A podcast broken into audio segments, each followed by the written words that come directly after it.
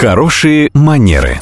Как произвести впечатление и избежать неловких ситуаций, расскажет преподаватель по современному этикету Татьяна Баранова.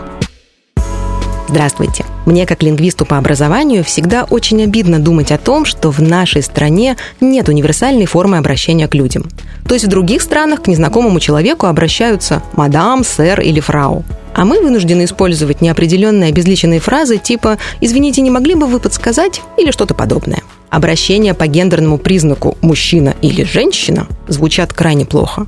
«Сударь» или «госпожа» уж совсем чудные и непривычны для обывателя, и даже порой выглядят как сарказм. Но с этим мы, взрослые, как-нибудь разберемся. А вот что делать детям? Как им обращаться к малознакомым взрослым? Как скажут старшие. То есть, если мама говорит «малыш, познакомься, это тетя Оля», то для ребенка эта незнакомая женщина останется тетей Олей. Именно тетей. Хотя если уж придираться к словам, то тетей могут называться только соответствующие родственницы.